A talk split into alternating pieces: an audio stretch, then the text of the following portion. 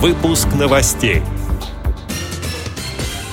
Стартовал всероссийский конкурс «Информационная поддержка добрых дел ВОЗ». На предприятиях Псковской области будут увеличены квоты для людей с ограниченными возможностями здоровья. Специализированные библиотеки для незрячих поддержали всероссийскую акцию «Библионочь-2014». Далее об этом подробнее в студии Наталья Гамаюнова. Здравствуйте. Здравствуйте. Постановлением Центрального правления ВОЗ утверждено положение о всероссийском конкурсе среди работников средств массовой информации ВОЗ «Информационная поддержка добрых дел ВОЗ» в честь 90-летия Всероссийского общества слепых. Цель – стимулирование информационной поддержки уставной деятельности организаций, учреждений, предприятий ВОЗ, благотворительных инициатив органов власти и органов местного самоуправления, учреждений и частных лиц в интересах вопросах развития Всероссийского общества слепых. Конкурс проходит по четырем номинациям. Лучший очерк о 90-летии ВОЗ, лучшая статья в интернет-ресурсах, посвященная 90-летию ВОЗ, лучшая передача, посвященная 90-летию ВОЗ, лучшее фото к 90-летию ВОЗ. Материалы с заявкой на конкурс необходимо направить в пресс-службу Всероссийского общества слепых в электронном виде до 31 декабря 2014 года. Они будут размещены размещены на официальном сайте организации в рубрике «Конкурс СМИ к 90-летию ВОЗ».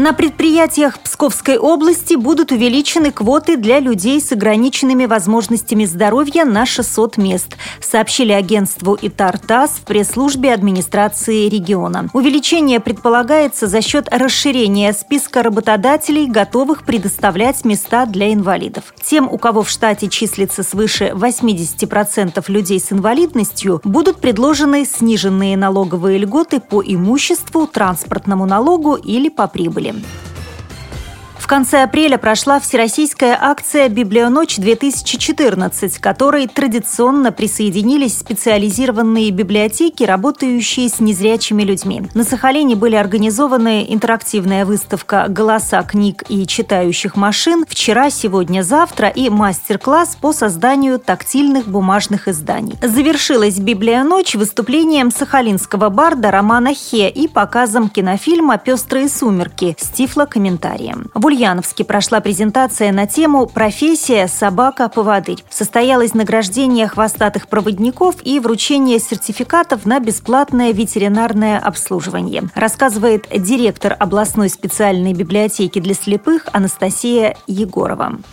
Так как 27 апреля День собаки-проводника, мы просто решили объединить эти два дня, всероссийскую акцию «Библионочь» и вот День собаки-поводыря. Идею нам подали фонд защиты животных, ульяновское отделение этого фонда. Они нам подали эту идею, и мы решили, что имеет смысл это объединить и провести параллель между собакой-поводырем, поводырем-человеком, поводырем-книгой в жизни незрячего человека и гаджетами различными. Приходили ребята со своими собаками, приходили школьники из нашей школы для слепых и слабовидящих детей, школьники из ближайших школ. Мы рассказывали о том, каким образом собака помогает жить человеку. Играли в различные различные игры. Со зрячими детками мы играли в различные способы ориентирования. То есть они ходили с тростью, мы показывали, каким образом незрячий человек пользуется, например, смартфоном в качестве навигатора. Играли в загадки с помощью книг, различные викторины были. Угадывали предметы с завязанными глазами. Массу вопросов задавали о том, каким образом собака живет э, с незрячим человеком, чем ее кормят, как она помогает, что она может делать. Очень удивило